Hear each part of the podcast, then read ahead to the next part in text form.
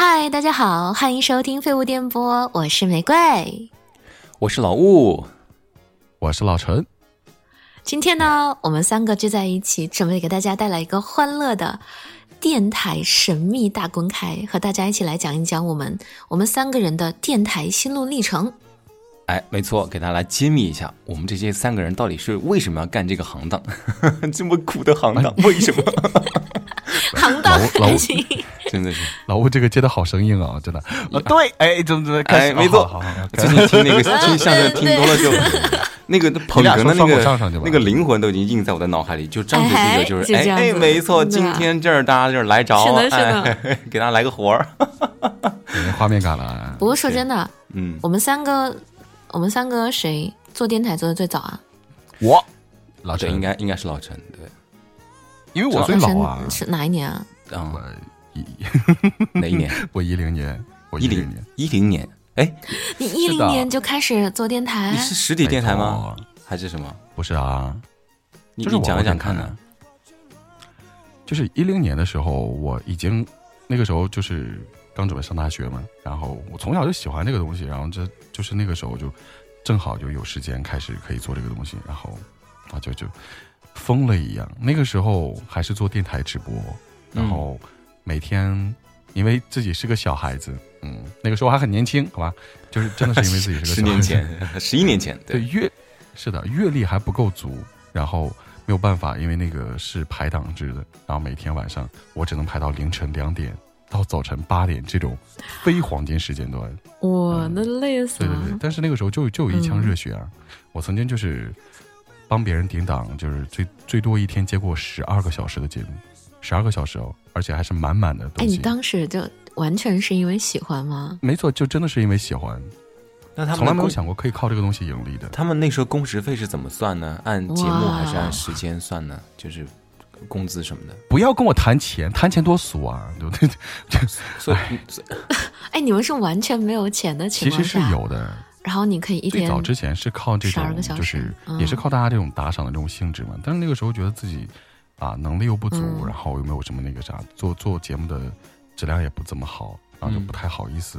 然后就是差不多四年的时间，就是一零年到一四年，差不多赚了二百块钱吧，应该是啊。对，那这个跟没赚也没什么区别，四年赚二百，是的，那真的是用爱发电了。嗯。老陈，这个让我想起我自己那个时候。如果是按这个时间算的话，我最早应该是在学校的时候，大学的时候，学校的广播站，我每次的午饭、晚饭那个时间段，会有一个学生自己制作的一档电台节目，然后给大家去呃说关于我们专业相关的，比如说我们是学影视动画，我们就聊聊这个行业最近的动向，然后以电台的形式，整个食堂那个大喇叭就传出我的声音，但他会。就是会延迟半个小时，就是我们会提前半个小时录完，然后剪辑粗剪一下，然后就放出来。然后我在吃饭的时候就可以听到我自己那个节目的内容是什么，然后就会觉得真好开心啊！这是我的声音，全校这么多人在听我的声音吃饭，就这种感觉。你说这个，我突然也想到想到我的校园时光了。就我从小最大的梦想就是做电台主播，后来念大学之后呢？就真的是那个时候，电台报名没有一个要我，说我的声音太特别，就说没有人能跟我搭档的起来。那我们抱头痛哭一下嘛，就我和你一样，就 我和你一样，真的。对，就是我们两个就属于。其实到后来，我们两个这种声音火起来了嘛，就这还行。然后后来我们学校新出了一个晚间节目，我就第一个去报名。然后我就成了那个那档节目的第一个播音员。我们那时候学校的电台设备非常非常破，就在外面讲话的话听不到一句利索的话，收音不好，而且声音非常非常小，就听不出来的，就都其实都不知道你在说什么，除非坐在那儿仔仔细细的听，是的，听很久才能听出来。那个时候我一个星期播一次，我那一次从头到尾自己写稿子，然后播完还给大家推荐歌曲什么的，我那时候觉得特别特别的幸福。它音质可烂可烂了，就比微信发出来的我们就录的那种微信的声音都还要烂。完全能理解。我告诉你，就是非常幸福，你们肯定懂这种幸福。我对对对，我知道，因为因为就是我大概是在小学三年级的时候就开始主持我们学校的这个升旗仪式，所以那个学校里面那个调音台啊，就是我从三年级的时候就开始玩了，就就特别了解那个声音啊，那个音质。我真的是上大学的时候特别惨。我去大学应聘那个广播站的那个就是播音员嘛，就是站长跟我说对不起，这个然后 就是就是没有正面回应我，但是就告诉我没有通过。后来我通过朋友了解到，因为那个站长觉得我声音和他还蛮相似的，就怕那个你你懂的吧？就是，然后我就我就我就无情的落选了。那当当时就觉得哇天呐，你此处不留爷，自有留爷处嘛。然后才开始转战到这个网络做电台直播。嗯啊。哎，你们这个经历分享完之后，我觉得我的这个经历完全就是凡尔赛，又一个凡尔赛出现了。哎，因为太顺了，我当时没，因为我最早是因为自己会魔术，然后进入学校的时候就是会选那个呃，想要进学生会嘛，我就第一反应进的就是文艺部的这个部门。等我做电台这件事情，是因为我成为了我们学校的文艺部的部长。我也是我们班的文艺委员，所以这方面的内容直接就落到我的头上了，自然而然落到我头上，就是由我来选择谁跟我搭档。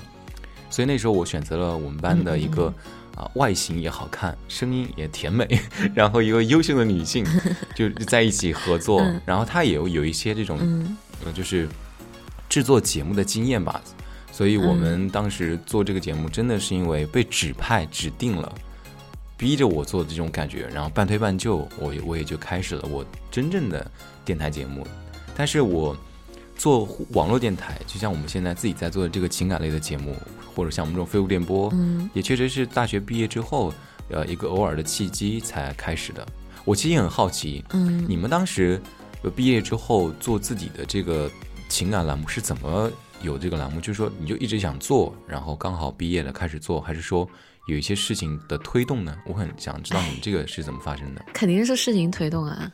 我是两个事儿推动。第一个事儿是我大学学的专业我并不喜欢，然后每次下课了之后吧，我室友们都在宿舍里面打代码，但是我不想。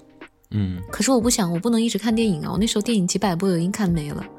后来正好我生日的时候，我闺蜜送了我一支几十块钱的那种 K 歌麦克风，在那个时候已经是很好的礼物了，毕竟是学生嘛。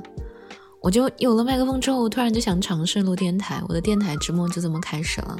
那时候是我宿舍的室友们在打代码，我在那儿录东西。就我早期的作品里面，仔细听能够听到他们的鼠标声和键盘的声音。码农的电台日常。对，不过说实话，那时候是很孤独的，因为大家都在做的事儿是我不喜欢做的事儿，我不知道自己想做什么，我只知道自己不想做什么。所以电台对我来说是非常特别的情愫。他觉得，我觉得他是我特别好的朋友，就是他陪伴过我一段很迷茫的时期，甚至他给了我现在一个很好的方向。感觉像是一种心灵的寄托，在那个阶段。对，我觉得你和世界格格不入。就是你们还还还遇到这样的一些美好的人，我就是单纯因为穷，你知道就真的是因为穷。怎么回事？你说说看。可是做电台哪里能赚到钱啊？是这样的。是啊，就是我当时大学刚毕业的时候，就是从事的也不是，就是我现在做的这个专业嘛，呃，然后那个时候真的是很穷，然后每个月的工资根本不够我自己的支出。就在这种状态下，然后突然看到有有朋友给我推荐嘛，说去这个地方做这个电台可以有这个播放量有钱，大概一千播放量的话有五块钱吧，我记得特别清楚。哦，然后我当时就想着，没有想很多，就就那就那就做一做嘛。本来自己也会做这个东西，然后就做了，当零花钱。对，就就想着就是能赚个那个话费就好了。一个月我没有想多，我就能赚个三五十块钱，够我交个话费就好了啊。毕竟自己也比较喜欢这个东西嘛，然后就开始做这个东西了。哇，跟你讲，就是做这种刚开始做这种电台的时候，我不知道你们在学校里面有没有做过一档节目，叫做啊校园点歌台。有听过，对，都会有，好像每个学校都会有，对对对对对，是吧？每个学校都有。所以我们学我们学校的那个 校园点点歌台，就是我就是我创办的。我初中的时候是我们学校的广播站站长，所以我一直对这个东西比较喜欢。对，所以就是到大学的时候就就真的受了很大的打击，然后开始做那个网络电台嘛，就是实体的，其实当时有做。呃，我们学校的那个校园点歌台，就是我说个说一首歌，你们大概就知道我是从哪一年开始做这个的。那个时候我每每基本上每天下午，就是晚饭的那个时间，都是我在给他们做这个叫点歌台的节目。然后那个时候点的最多的一首歌，就是光良的《童话》。哇，那好早了，对，太早了，这个。所以就真的听过这首歌，就对这首歌比较，就是在当时当下听过这首歌的人，估计现在基本上不能说儿孙满堂吧，应应该基本上已经经历婚姻了，是吧？应该是这样的，差不多，差不多，真的很早，真的会很有很有经历，而且就包括做电台啊，到现在还会有感觉，就是你们一定放过一首歌，那首歌叫《可米小子的青春纪念册》。有吧？我们一定会。我们曾经的班歌，你知道吗？一定会有这首歌。你这是我们？你是六零后吧？你 就是对这个太早了。哎呀，我那时候我真的是这首歌真的是我们那时候班歌，然后我还带着我们全班一起唱这首歌。但是我因为真的是成为我的阴影。那我我是对这首歌还是还是蛮有那个那蛮有感觉的，因为这首歌是我当时刚开始就是很早之前一直也在用，但是真正有感觉是因为这首歌。开始做网络电台的时候，它是我的台标啊，就是台标，就每天报时，报完时以后会有个片花，他就会用这首歌做做那个 BGM，所以特别特别清楚。你还会唱吗？给你我的心做纪念，纪念，对对，就就就就就做。哎呀，真的太我因为我为什么哼这首歌，是因为去大学的时候，为了教我们班同学唱班歌，有的人不会唱，我得单独辅导，所以。我基本上我们班有四十几个人嘛，我唱了快四十遍，每天我快疯了，你懂吗？然后我其实你们刚总结一下，就是玫瑰最早是因为有朋友有有刚好送你一个这个设备，对吧？我就想到我自己当初刚做电台，我是属于也是凡尔赛的经历。我一直以为大家做电台都是那种专业的设备，在什么棚里面，或者说都是行业，呃。就是有这种相关的行业的经历，比如说你是学播音出身的，我就这样有这样的误区，我就会觉得这个电台会有非常高的门槛。于是我当时觉得说，我不能拿手机去录电台，这样大家听起来音质就觉得我肯定是一个业余的，我就去花钱去租那个棚，四百块一个小时，我去租那种专业的录音棚去录音，就是最开始的时候。干这样的模式，真的叹了口气。对，然后我我我因为要长期的出差，然后出差的这个时间，我就是一次性录完，然后把那个节目做好，每周去发就行了嘛。然后一个小时四百，我基本上要租一个下午，算下来可能一千多、两千多都有都有可能。哇！然后他会刻成光碟给我，然后我回家带回家之后上传。半年之后，认识了行业内的人，我才知道原来大家都是录音笔。我说我录一个不同的时间 就够你购买一一个录音笔了，然后我整个半年的消耗，我已经购买一整套完整的设备，而且还是那种行业当时可能比较顶尖的东西。一四年、一五年。不过说到设备，哇，哎，你们你们第一套特别好的设备，就比较好的设备是怎么怎么入手的？我就是淘宝买的。啊，那你们都还比较不错哎。可是哪来的钱哦？你那时候已经在工作，所以有钱。对对对，我做活动策划嘛，所以钱还是比较富足，不然也不会像傻子一样四百块一个小时租棚去录节目。天哪，还不赚钱，就是纯属是觉得自己喜欢花钱去养爱好。对，我觉得我跟玫瑰应该差不多。陈老师，你呢？就是我做那个电台的时候，就是 有人跟我说，你不要再用这种这种这种东西来折磨我们了，好吧？然后就是啊，就他们众筹给我送了一套。差不多六七百吧，好幸福！天哪，就真的是因为太惨了。有 人送哎，真的哎，那个很很很简单。我跟你真的不一样啊！玫瑰是什么样的？我跟你讲，我的第一套设备都是麻辣烫味儿的。麻辣烫味儿的，嗯，什么意思？对我，我那时候想尽办法做所有能做的兼职，网络兼职也做。然后每次中午下课、晚上下课都会跑到学校的餐厅，第一时间就会去去那个麻辣烫摊给大家称蘑菇、肉还有菜。然后还有招揽客人，就去那个餐厅的档口勤工俭学，而且那个老板很坏，经常两三个小时他给我算一个小时的钱，然后请我吃麻辣烫，就就觉得这个东西就能抵钱了，你知道吗？好辛苦。对我我做电台是，嗯，五月份左右，六月份左右，五月份五月十一号，然后我有设备是在十二月份，用半年的时间。就攒钱。你这么一说，就真的有一种为你有用了半年的积蓄，真的不是漂洋过海来看你，给你买了套设备。对，真的是。而且，你们你们觉不觉得我们都有一个共同点，就是我们做电台的时候，根本没有想过这个东西可以给自己带来什么，就能做就是一件幸福真的就是在为爱发电。是的，真的当时没有这种就是对啊，一定要靠这个赚多少钱，就没有这么物欲横流的这种感觉，就真的是单纯的因为热爱，对，好像填满自己生活一部分。嗯，单纯的喜欢，嗯。那现在你想想，有很多人会有一种说法，就而且有时候还会有人问，就你的梦想是什么？现在我们觉得一提到梦想这个东西，就感觉有一种贻笑大方的感觉。可是当时我们那是那个当时当下那种状态里，你要真的问我梦想是什么，我真的想告诉你，我就是想用声音去做一些我自己喜欢的事情，就真的特别单纯。那哎，那你们什么时候开始意识到有人听你们了呀？就是开始越来越多的人。这个歌，这个这个，我其实还蛮蛮有发言权的。啊，陈老师先说，我我来我来埋一个梗，我的我的故事，对对对，我的故事 埋到后面。有发言权了，因为这个事情确实我记得特别特别深刻。我当时在网络上做那个网络直播嘛，每天晚上都是做凌晨两点到那个早晨的节目嘛。我当时就就有一个小伙伴，就是我一直以为他是个机器人，我一直不知道，就是他大概看到有三就是两三个月的时间嘛，这个人终于在我的节目里说话了。啊，就是有实时互动嘛，就是那样。然后他就他就在我直播里点了一首歌，陈小春的《独家记忆》，就我记得特别清楚。就是从这首歌开始，他每一天都会出现在我的节目里，每一天都会点这首歌，整整点了三年的时间，三年每天晚上一次不落。对，只要我在，他一定会点这首歌。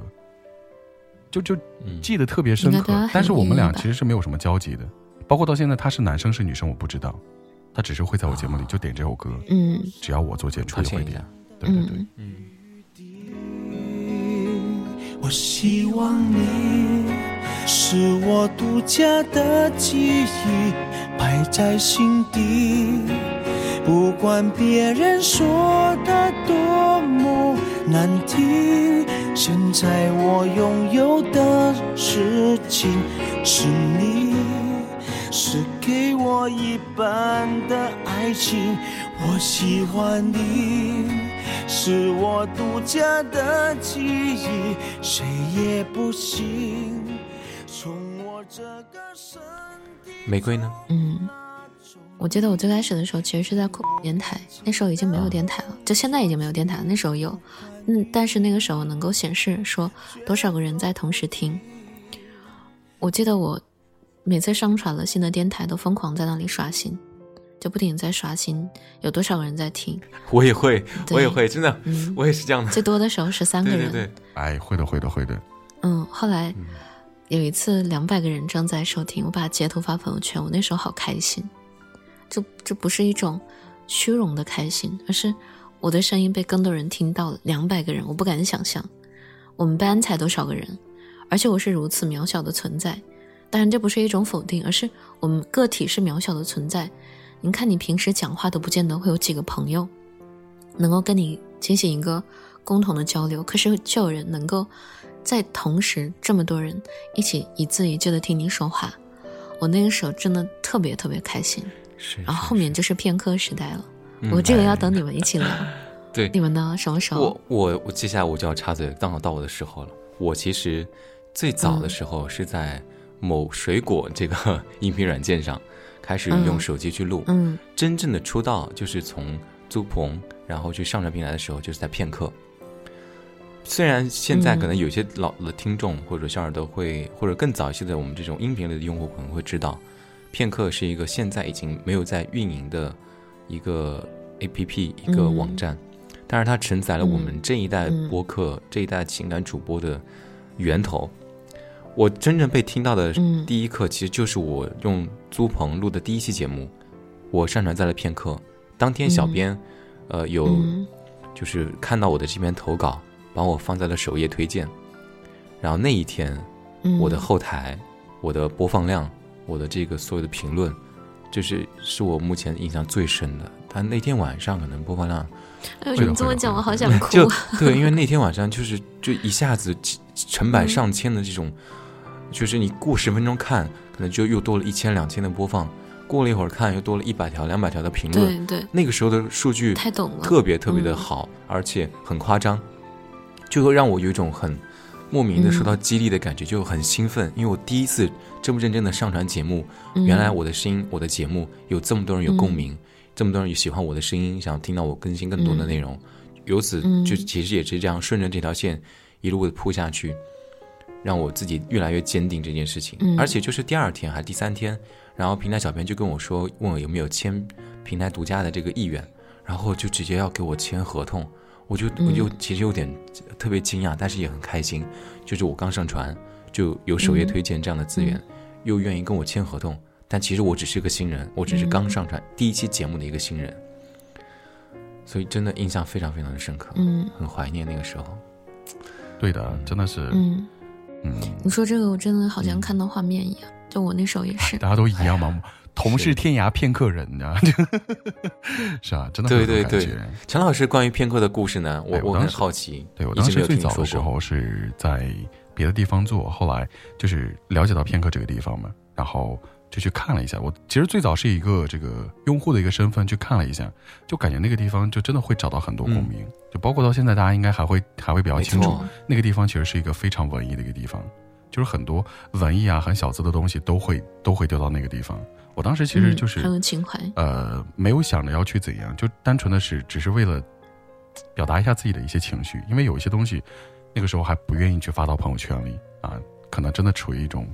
情绪更迭的一种状态，但是你又想用一个地方可以去记录你自己的一些状态，所以我就在那个地方传了我自己，就类似那种自言自语的一档节目。然后传完以后就，对对对，就是那样的一种状态。然后就看到哇，有好多小伙伴在在下面留言，就大概跟我说的一种感觉就是，我也经历过这样的一些时候，就真的就就希望有一个人，一个彼此陌生但是又可以互相倾诉的一一种感觉。啊，所以就就从那个时候开始，我发现就是大家都是在人群里很很寂寞的一种感觉，然后就慢慢开始在在片刻做了很多很多的节目，嗯，然后每一次看到自己的那个听会会有那个就是通知的时候，就就真的 对听哇，这个这哇这个真的会有会会有会有那种冲动要点开去看一看大家到底在说一些什么，而且在那个地方，大家其实交流很简单，没有以。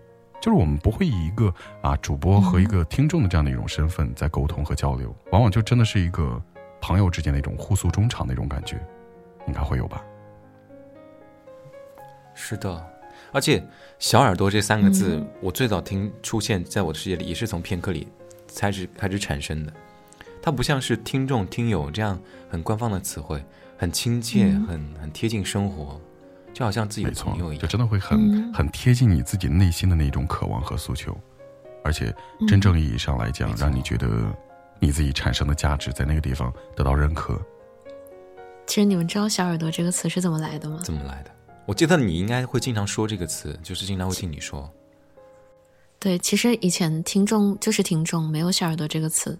我以前在邻居的耳朵也会放电台，然后我很喜欢。我也会“耳朵”这个词。然后之前听的一个主播也会说：“嗨，耳朵们！”就是因为是邻居的耳朵嘛。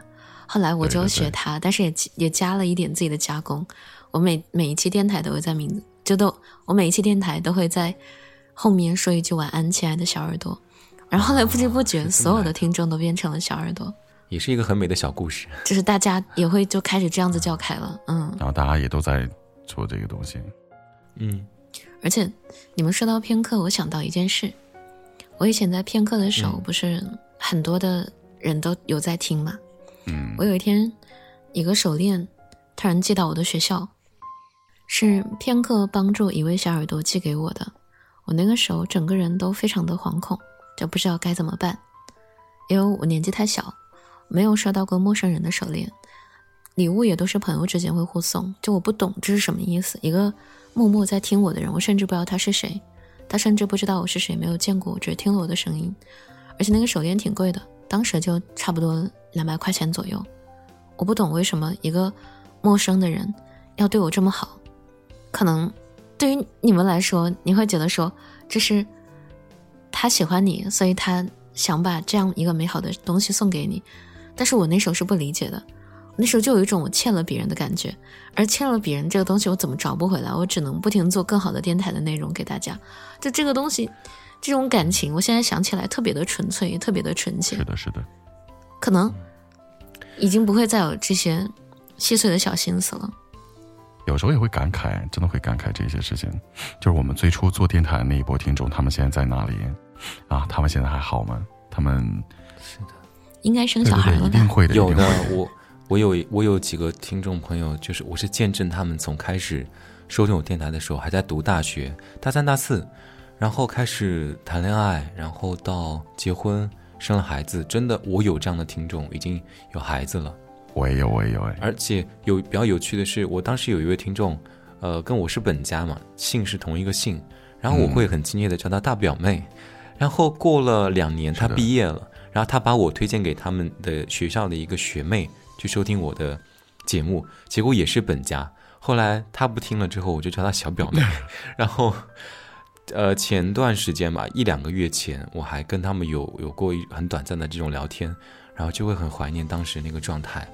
好像收听节目也是一种传承，就一定不愿意让我的声音离开他们那种单纯的世界，希望有人能够一直在声音的世界里守护着我，收听我们一直不求回报做的这些节目，也很怀念以前早期太纯粹了，对对对，刚开始做的时候，就是为了竭尽全力、绞尽脑汁的拼命的在想，怎么样会把这个节目做得更好，听起来会更好听，是这样的，是这样的，然后让大家能够记得住。或者说，在节目里说的一些观念能够帮助到大家，有很多当时很好的节目跟创意，现在依然有很多的听众问我，或者说再去重复的收听，再去评论，再去告诉我关于这个节目当时他听到的。一个故事，然后不断的去在这种评论当中，我会不断的受到一些内心的冲击。现在的我好像和过去有了一些不同，我能坚持我的初心到那什么时候呢？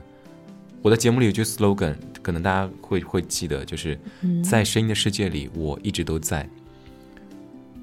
我真的很害怕哪一天我会因为一些现实问题放弃电台而毁掉这句话的约定，还是有有些时候真的会很担心的。那我觉得我的 slogan 可能比你的更扎心。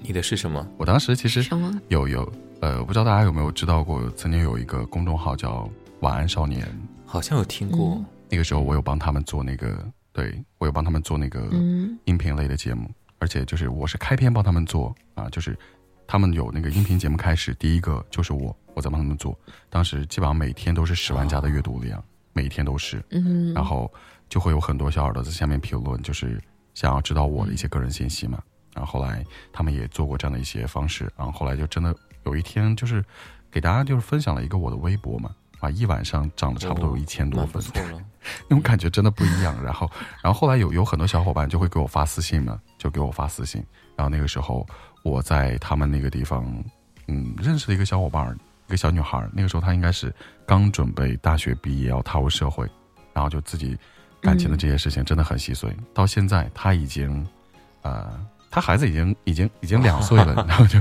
就是我我们我们还是会保持联系，就就那种感觉真的。特别特别的记忆特别深刻，而且我当时在那个地方啊做电台的时候，一句啊就是我的那句 slogan 叫“陪你说一世晚安”，这也是我为什么到现在还会坚持做电台的原因。我真的希望这句话可以对可以可以保持很长的一段时间。你说到你你为公众号做东西，我刚做电台的前几年，我是觉得。钱买不了我的声音，就现在想想，不是凡尔赛。我那时候很穷，就穷学生一个，但是就是因为太看重这个事情，同时整个人太幼稚。就是你不希望自己喜欢的东西被被标价嘛，被物化。嗯，对，我觉得会被标价，会被玷污，就这个事情是不可以的，不合适的。我觉得我如果拿我热爱的事情赚钱，那这个东西就不干净了，我就有玷污到，我甚至会觉得会对不起听众朋友们。现在想一想，其实只是我自己的一个执念。后来我看到安妮宝贝写的一本书，里面有这样一个情节，讲的是安生很适合画画，他是一个画画的天才。然后他的画画了一晚上，第二天有人要两百块钱买下来，安生卖了。七月问他为什么就卖了，安生说有人能够识别它，并且愿意给它价格，我为什么不卖呢？就这一句话影响了我特别多。我也有过，我也有过。我突然意识到。对我突然意识到，什么是爱，什么是欣赏，什么是能够从人群中识别你，其实就是你这个东西在他心目中是值钱的，是值得他用真金白银去为你的付出给予一些什么的。所以想到这里，真的是也非常感谢为我们的声音打赏过的每一个人。你说这个我也我也这个特别重要，也算是插播。我有一个听众，呃，从好像是从去年年底开始，他每。次收听好像我看起来啊，每次收听他就会给我打赏十元，然后一天可能听我两三次，他就会打两三次，然后现在累计已经打了有三百多元了吧？他一个人，是我打赏里边目前也是最高的，个人来讲，嗯，他好像就很愿意为我的节目去付出金钱来表达他对我节目的喜欢，但他其实本人在我的评论区啊，或者是点赞什么并不活跃，他会很直接就是打钱。哎，真的很想哭。你说这种，就他甚至不想出现在你的生命里，他只想用这样子默默的方式。对他就是没错没错，对他只想在声音的世界里默默的听着我，你说，就真的是那种对，就你的这些他看得到。我我一开始对那段时间我一直没有在意打赏这件事情，因为也很多没有从来没有什么人给我打赏，可能也就一两一元两元这样，再加上税收，其实也没有办法去提现或者得到。但是那天突然后台提示我可以提现，我就好奇点进去看了一下。三年间，嗯，这是打赏最多的一个人。我记得到现在，目前我的这个电台也没有多少人打赏，所以他让我印象非常的深刻。我也很谢谢他，每一次收听我的节目，不管是什么样的原因跟契机，愿意呃花钱来来打赏，表达他的喜欢，真的很谢谢他这种支持。可能真的换一句话来说，这个金额对我来讲，我的工作可能一天我就赚到了，但是这种形式的方式得到的钱。他更多的精神意义会大于它本身金钱的意义。热爱真的不一样，真的很谢谢他。如果有机会，我之后如果出周边或有有礼物，我希望他能够联系我，我想给他寄一份过去。嗯，说到大家好像有点微微的小伤感，然后好像回忆了很多过去的东西。嗯，哇，也不是伤感，我觉得是感动。会的，会的，会的。就是这些东西曾经存在过，实实在在的温暖过我们。对，不如我们。从现在开始，我们来聊一下未来的规划好了。我也很好奇你们对于自己电台、对于声音这件事情的看法，就是未来你想怎么去做它？呃，我很好奇。嗯，你们谁先来？哦，我我那我先说一说吧。就其实陈老师先来。你好，哎，首当其冲。为爱发生这种事情，就是我相信很多如果在听我们节目的小伙伴，如果你是学过播音主持的。如果你学过的话，你应该会听过这样一句话，叫做“啊，用爱发声，用心归因”，就就就是这样的一句话。就真的，你自己在想，我们到底在做这个事情，到底要为了一些什么，或者说最终会得到什么？你以后要用一种什么样的方式来来继承它？其实很难去说。嗯，这个东西，包括真的现在的情感电台啊，就是大 整体都不是很明朗。啊，我就想问一下，你们会坚持这个事情做多久呢？就真的我们经历过一段时间的辉煌，不能说现在是落寞吧？可能现在我们都比较迷茫，可能没有方向。我就想问一问，你们会坚持这个事情很久吗？对我真的我会坚持很久，哪怕最后就这个东西已经变成我自己一个人的孤芳自赏，我也愿意去把它贯穿我一生，因为我自己知道这个东西对我来说最初的一个目标，就是因为希望自己的声音可以产生价值。这个价值其实更多的是一种精神上的一种共鸣感。现在有有很多小伙伴愿意去听，包括后期，如果哪怕没有人在听，其实现在真的是很落寞的一个时代，大家都在享受快节奏的一种生活状态，很少愿意有人，或者说很少大家能静下心来，安安静静的只为你的声音去听完你这一篇故事，听完你这一整档节目，很少。可是我还是愿意去用自己的这样的一个方式，算是对自己的一种自我成全嘛。真的是放到自己内心里的一种东西。嗯，是我。嗯，赵老师说的这个点，我非常有共鸣感。真的，现在的短视频，你说已经缩短到十五秒以内了，可能有七八秒，甚至四五秒的视频都有。那我们的音频节目，以我们当时制作的理念，至少都是要八分钟啊，十分钟这样。甚至早期的时候，我们十五分钟、半小时很正常。但现在大家没有耐心去听，嗯，完播率非常的低，能够戴上耳机。就是不用眼睛去看，只是用耳朵这种听觉去听完一整篇节目，并且发表他自己对于这篇节目的感受，确实已经很少很少了。可能只是愿意听一听，但是他不会去给你评论，不会告诉你他的感受。所以我现在看到评论，反而会格外的珍惜他愿意花时间收听，真的听进去，而且愿意告诉我他自己的感受。我会很开心，所以这个世界上最珍贵的就是愿意陪你花费时间的人嘛，真的是这样。没错，没错，时间是最贵的东西。嗯，玫瑰呢？我今天在前面聊天的时候，也正好聊到过这件事情。有人问过我说，是怎么做到能够坚持一直做电台的？然后老吴说我的比喻实在是太过于接地气。我说，就像是一个人他每天都在吃大米饭，然后你问他你是怎么坚持吃大米饭的？因为 是的，就就很奇怪，大米饭太诡异了。因为电台这个事情对我来说，像呼吸。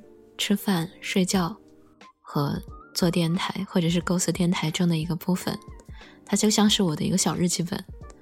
而当我想到说我能做什么，能创造哪怕一丁丁点价值，能够让曾经像我一样孤独的人稍微有那么一点时候认为说这个世界上还有玫瑰在陪着他，我觉得这对我来说就充满了意义，就足够了。嗯。啊，玫瑰真的好温暖，就像一个小太阳一样，时刻散发光芒的感觉。因为我自己，嗯，我自己是有过非常黑暗的时期的，嗯，然后我也是被电台带出来过，而且我说过我从小最大的梦想就是做电台，但其实还是想要把它做出来点什么名堂的，因为突然意识到，你如果没有流量、没有资源、没有数据，你哪怕做再精致的东西，还是没有办法被大数据推给更多的人听。所以就是我其实现在很有感触的一点就是。真的想告诉各位，现在还在努力，愿意去用声音给各位做一些节目和内容，真的实质化的一些内容的主播，他们真的是在用爱发电。是呢，就就我们会有一群这样的人，很多人可能会有误解吧。嗯，就他们可能不知道说我们这个事情是没有办法赚到钱的，养活自己更是不可能的，所以只能不停的去找其他的事情。对，嗯。不过就是这样。可能可能听到这里的听众朋友们会有点疑惑，为什么电台赚不到钱？我其实想从商业的角度以及我们自己的这个看法，给大家大概去讲一下、介绍一下。因为电台它本身传播性、传播途径是非常窄的，你只能通过耳朵去收听，而且它是线性的。如果说你不去听完的话，嗯，这个逻辑啊，这个内容你是跟不上的。你不像视频，你可以跳着看。这个情节他们怎么演的？画面场景，你会有个很宏观的世界观在你的脑子里。但声音不一样，它就是一个，你就要一直听下去，跟着节奏走。你一旦放神了，或者说是忽略了一些情节、一些我们读出来口述的内容的话，你是没有办法跟上进度的。所以在商业角度来讲，它是很不适合投放广告以及能够带来大量用户的一个流媒体。为什么早期有电台这个东西？是因为我们国家的电视，我们的这个网络不发达，只能通过电波、短频道这种低成本的形式来传播讯息而已。而传播讯息以什么？一个是新闻，一个是天气。除此之外，我们其实早期的娱乐或者是电台的这种功能性是非常非常低的。军用的我们不说，民用我们只有这几个简单的功能。随着电视机的这个出现，收音机逐渐被时代淘汰了。而现在大家唯一能听到收音机的内容是什么？车载 FM。而你在车上的时间又能有多少呢？只有司机固定的行业可能会有这样的途径，所以我们的这个行业的内容在收缩，在收缩的。嗯。不过我觉得音频美好的地方是在于，它通过说话的时候，你即使看不到画面，但是你能看到你想象中的一切场景。它可能。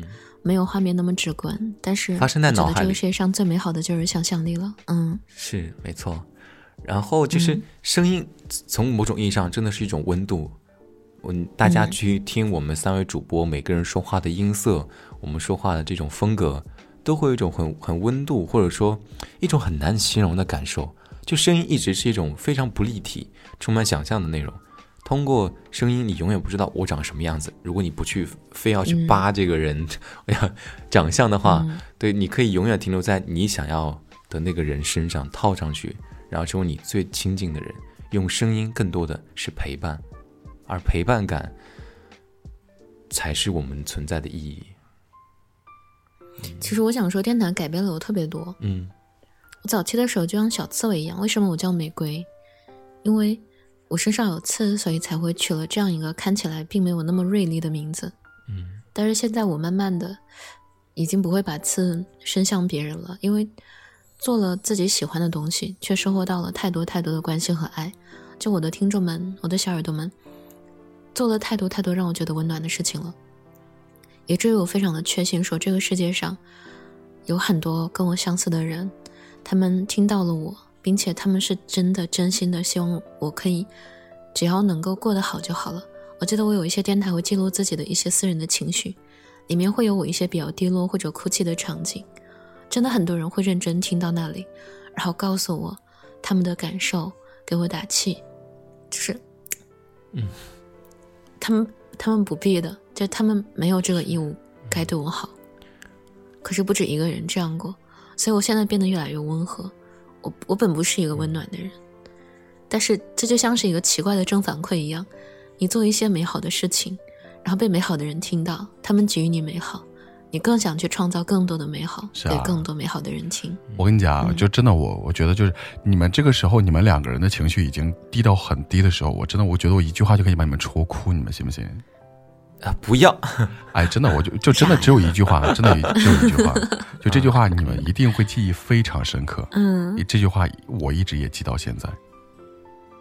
你们还记得片刻的开屏的 banner 有一句话叫什么吗？你们可能就是那句话是这样的，叫“这个世界很美，而你刚好有空。”嗯，对，我这首这句话我真的记到现在就。对我来说太重要了，就就真的会在那一瞬间产生一种错愕感，就是在同一个时空下，有一些人愿意在同时同地和你去分享这个世界，那一瞬间的感觉妙不可言。要不你俩先哭一会儿嘛，好吧？嗯，也没有，就是刚刚玫瑰。其实我觉得只要拥有过就足够了。刚刚玫瑰分享那个故事里面有一两句话，其实也跟我是一样的。我也是通过声音的方式，也是在记录我自己当时的那个心情跟状态。我所有的选题，因为我有自己的自主权，嗯，都是由我当时的感受所经历的事情而创作的内容。有一些我自己的故事，我会通过节目的方式写进去。虽然听众不知道，但我知道这是我的故事。甚至在某一些节目，我会为了一些我当时特别重要的人，为他而。去做这篇音频，在特定的节日、特定的日期发出来。所以，我每当我回看我曾经做过的这几百期节目的时候，我会看到我过去这几年每一年的这些时光、这个时刻、这一天、这段时间，我在想什么，我经历了什么。我会在看电台节目的时候，听我过往的节目的时候，瞬间回忆起我过去发生的所有的事情，开心的、不开心的，跟谁的故事。而且我也有那种在节目里就或者说假借节目录音的这种形式，在节目里哭出来，真的是录文章，然后想到自己的一些经历，然后好像在哭。它是一个树洞。对，好像在哭文章里的那个角色，但其实可能在哭的是我自己的那个事情。嗯，真的是一种像日记一样。嗯，我也非常，我也非常感谢我们的废物电波这一期电台，有机会能让我们说出这么多美好的事情。也谢谢大家能够听到这里。嗯，我最早选这个选题的时候，也是想说，我们既然都是在做这个行业，那么为什么不来聊聊我们自己真实内心，我们所熟知的，我们不为人知的一些小秘密？或者说，我的，我想，我想听众朋友们应该也很好奇我们的一些关于这个行业的故事。嗯，那么大家有什么想说的，欢迎在留言区、评论区。告诉我们，同时也希望大家如果喜欢的话，一定要多多的分享、点赞、打赏，谢谢大家了。对，谢谢大家。哎呀，我们这个应该是第十期节目，刚好是第十期节目，我们的废物电波的整数第一个第十期，也希望也把这个特别的节目送给大家。没错，也希望在未来我们能有第一百个、两百个、三百个、五百个，甚至一千个第十期，希望你。那个时候还能还能一直都在，嗯嗯，那，你你说个结尾，这里是 好，我我其实再想插一句最后的话，我们的这个开场跟结尾的这段话，大家可能一直不太知道到底为什么这么写。这里是废物电波，是我们本档栏目。第一句话是我的，在声音的世界里，因为这句话是我节目的 slogan。然后第二句是玫瑰的嘛。玫瑰，你来解释一下你自己这句话。在声音的世界里有台风和玫瑰，是因为台风和玫瑰是我的微博名字，同时也是我最开始的账号名字。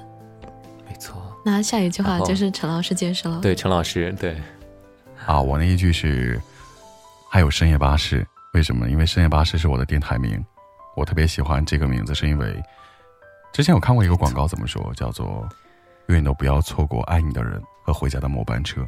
所以希望深夜巴士可以带你回家。没错，所以这句话其实包含了我们另外三档节目，大家可以通过这个线索去收听我们的另外三档情感节目。我的呢是雾先生电台，玫瑰，你的是什么？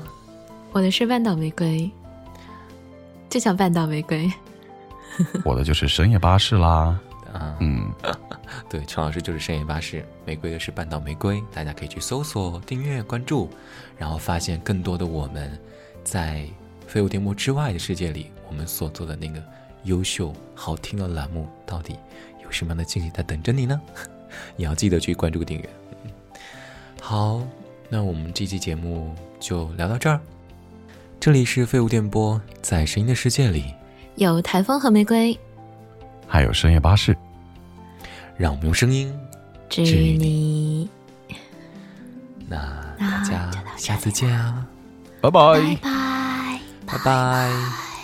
拜拜。拜拜。